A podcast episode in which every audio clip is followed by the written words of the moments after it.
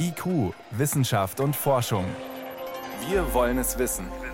Ein Podcast von Bayern 2.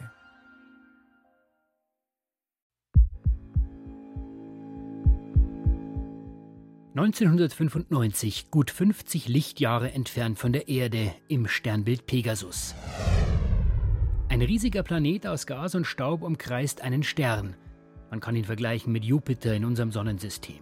Er hat keinen Namen, noch weiß niemand auf der Erde, dass er dort seine Kreise zieht, und noch weiß niemand sicher, dass es überhaupt solche Planeten in anderen Sonnensystemen gibt. Das ändert sich aber, als die beiden Schweizer Didier Queloz und Michel Mayor mit einem französischen Teleskop den Stern beobachten, den der Gasriese umkreist, und feststellen, er wackelt ganz leicht, immer wieder hin und her. Sie berechnen, wie groß der Brocken sein muss, der mit seiner Anziehungskraft an dem Stern zerrt, und vermelden der Welt erstmals, da ist ein Planet außerhalb unseres Sonnensystems. Eine wissenschaftliche Sensation, und er bekommt auch einen Namen, 51 Pegasi b. Die theoretischen Grundlagen für solche Entdeckungen hatte der Kanadier James Peebles schon vorher maßgeblich mitgeschaffen, 24 Jahre später verkündet der Generalsekretär der Schwedischen Akademie der Wissenschaften, dass die drei den Physiknobelpreis bekommen. Zur einen Hälfte an James Peebles für theoretische Entdeckungen in der physikalischen Kosmologie und zur anderen Hälfte gemeinsam an Michel Mayor und Didier Queloz für die Entdeckung eines Exoplaneten im Umlauf um einen sonnenähnlichen Stern. Damit werden dieses Jahr Forscher ausgezeichnet, die den Blick auf unser Universum und unseren Platz darin grundlegend verändert haben und Fragen beantwortet haben, die auch Fünfjährige stellen. Sind wir allein im Universum und wo kommen wir eigentlich her? Der kanadische Kosmologe James Peebles hatte bereits in den 1960er Jahren berechnet, wie die Struktur des Universums entstanden ist. Er wurde geweckt vom Anruf der Akademie. Dr. Peebles, are you there? Yes, I am here.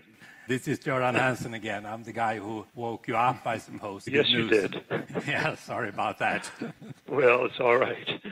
Es war dann doch in Ordnung für ihn, mitten in der Nacht von der höchsten wissenschaftlichen Auszeichnung zu erfahren, was seinen Ruf bestätigt hat, ein zurückhaltender und sehr sympathischer Mann zu sein. Im anschließenden kurzen Gespräch konnte man gut hören, dass der inzwischen emeritierte Professor nach wie vor fasziniert ist von den Mysterien unseres Universums. Ist es nicht unglaublich, dass wir heute zwar ziemlich gut beweisen können, wie sich unser Universum seit dem Urknall entwickelt hat, und dass wir trotzdem zugeben müssen, dass wir über Dinge wie dunkle Materie und dunkle Energie immer noch so gut wie nichts wissen? Peebles hat in seinen Arbeiten vor allem theoretische Pionierarbeit geleistet, sagt Professor Jochen Weller, Kosmologe an der Universitätssternwarte in München. Er hat eigentlich die Kosmologie aus mehr so einer esoterischen Ecke der Physik herausgeholt und eine quantitative Wissenschaft daraus gemacht, also die man Messungen und Beobachtungen überprüfen kann. Die Fragen, die er beantwortet hat, durchziehen die gesamte Entstehungsgeschichte unseres Universums. Da geht es um den Urknall und die Strahlung, die kurz danach entstanden ist. Und nicht zuletzt geht es darum, wie sich Galaxien überhaupt gebildet haben, dass sie sich gern mit anderen Galaxien zu Haufen zusammenrotten und warum die einzelnen Sterne und ihre Planeten so angeordnet sind, wie es die Kosmologen mit ihren Teleskopen heute beobachten können. Michel Mayor und Didier Queloz sind dann viel später, in den 90er Jahren, auf die Jagd gegangen nach den sogenannten Exoplaneten. Peebles Theorien haben erst vorausgesagt, dass es die geben muss. Wir kennen alle unsere eigenen Planeten, also die in unserem Sonnensystem, Merkur, Venus, Erde, Mars bis raus zum Neptun, also die dicken Brocken, die unseren Stern umkreisen, die Sonne. Exoplaneten machen genau das Gleiche, nur in einem anderen Sonnensystem. Womit wir wieder bei 51 Pegasi b wären, der erste entdeckte, der um einen sonnenähnlichen Stern kreist. Inzwischen hat man ihn umgetauft auf den etwas dankbareren Namen Dimidium. Schlappe 50 Lichtjahre weit weg von uns, kosmisch gesehen ist das nicht besonders fern. Aber ihn zu entdecken, das war ein hartes Stück Arbeit, und darin liegt die große Leistung der beiden Kosmologen Major und Kilo. Ein so kleines Objekt, man muss sich ja vorstellen, 50 Lichtjahre von uns weg, ist das ein ganz kleiner Punkt im Teleskop. Und dass die Messmethoden so verfeinert und genau wurden, dass wir eben die Entdeckung bewerkstelligen konnten. Also das ist die große Errungenschaft. Die drei Preisträger waren seit langem unter den Kandidaten für den Physiknobelpreis.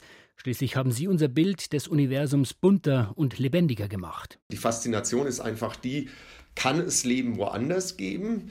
Und der erste Schritt dazu ist eben, Planeten woanders zu entdecken. Inzwischen sind über 4000 Exoplaneten entdeckt worden.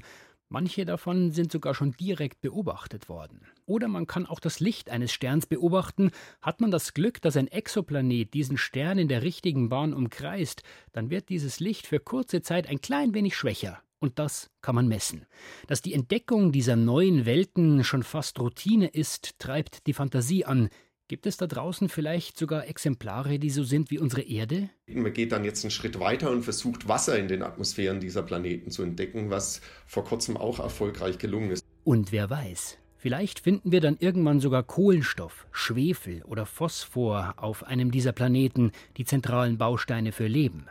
Die Fantasie lebt auch die von James Peebles, einem der Nobelpreisträger.